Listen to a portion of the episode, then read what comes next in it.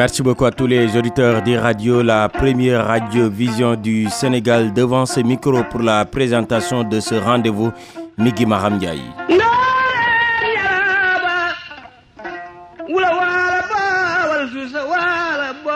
Bienvenue dans votre rendez-vous avec l'histoire sur e-radio et nous restons au sein du Conseil économique et social, une institution qui va connaître une évolution à partir de 1973.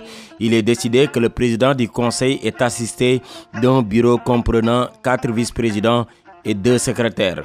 Et après le départ de Magatlo en 1984, c'est Maba Girassi qui a été porté à la tête de cette institution, c'est Hassan Afal. Le président Abdou Diouf nomme euh, Maba Girassi à la place de Maguedlo en 1984. Il est le responsable politique du Sénégal oriental. Chaque année, à l'ouverture de sa première session ordinaire, le président Diouf fait un discours qui est davantage un discours de prospective qu'un bilan économique du pays. Les avis et études du Conseil sont moins suivis qu'ils ne l'ont été sous la présidence de Léopold Sédar Senghor. Néanmoins, la loi constitutionnelle numéro 91-25 du 5 avril 1991 renforce les attributions en délimitant en plus un domaine dans lequel la saisine est obligatoire. Désormais, le Conseil assiste le président de la République, le gouvernement et l'Assemblée nationale. Cette réforme semble vouloir conférer plus de poids aux avis et études émanant du Conseil. C'est Hassan en 1993, Famara Ibrahima Sagna est porté à la tête du Conseil. Et par décret, le président du Conseil économique et social devient la quatrième personnalité de l'État après le président de la République, le président de l'Assemblée nationale et le Premier ministre. Il faudra attendre 1993 pour que le Conseil retrouve son lustre d'antan. En 1993, en effet, le président Diouf, à la faveur du remaniement ministériel du 2 juin, nomme Pape Ousmane Saho au ministère de l'économie et des finances à la place de Famara Ibrahima Sagna. Il se disait que le Premier ministre Abib Cham et Famara Sagna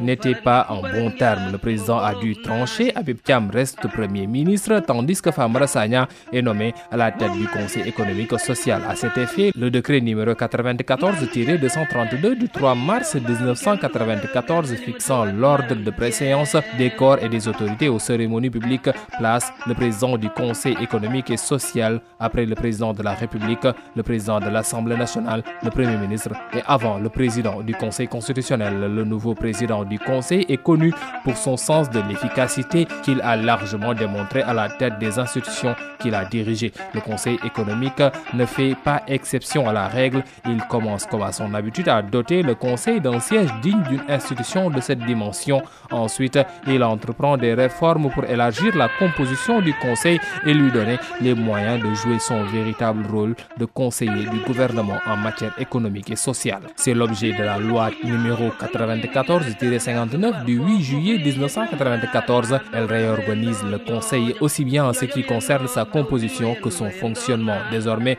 le Conseil est composé de 78 membres auxquels viennent s'ajouter 20 conseillers associés. Sous l'autorité du président Favara Sagna, le conseil est actif. L'Observatoire économique et social multiplie ses productions. Des commissions techniques se multiplient et travaillent de façon discontinue et les membres n'hésitent pas à parcourir le pays à la recherche d'informations utiles. C'est pourquoi l'indemnité de session et les frais de déplacement ont connu une augmentation en 1999. Le conseil publie des études et rapports élaborés par ses soins. Il a également deux périodiques, la revue du Conseil et le journal des actes, à quoi s'ajoute le rapport annuel? Le président Famara Ibrahim Sagna décide de doter aussi le Conseil d'une bonne bibliothèque et réorganise par la même occasion les archives de l'institution. L'évolution du Conseil constitutionnel entre 1973 et 1994 racontée par Cheikh Hassan Fall. Merci beaucoup. À présent, la dernière partie de votre rubrique Le Sénégal dans l'histoire, c'est la partie souvenir et c'est l'affaire de Serge Parce qu'il entre son sommeil, l'administration coloniale se donnera toute une peine pour freiner l'expansion de l'idéologie de Cheikh Ahmadou Bamba. L'accusant de troubles sur la base de dénonciations calomnieuses, les colons vont choisir la déportation pour se débarrasser d'un adversaire encombrant. Ainsi, le 10 août 1895, Cheikh Ahmadou Bamba est interpellé à Djawol où il est venu rencontrer le plénipotentiaire du gouverneur. C'est le début son exil. La fin du 19e siècle coïncide avec une agression intenable de la religion musulmane par l'administration coloniale au Sénégal. C'est dans ce contexte d'intolérance grandissante que le commandant Leclerc, alors administrateur du cercle Saint-Louis, va adresser en juillet 1895 une missive assez supérieure pour se plaindre des activités du cheikh. À la suite de cette correspondance, une convocation sera envoyée au guide de la confrérie mouride par le gouverneur Mouté. Ne digérant pas que le cheikh leur envoie son bras droit Mamchiron Birahim Baké, l'administration coloniale interprète cette délégation comme un défi et un affront. Elle décide ainsi d'agir en conséquence. L'administrateur Leclerc sera alors mandaté d'aller contraindre Cheikh Ahmadou Bamba à répondre à la convocation, même s'il doit user de la force.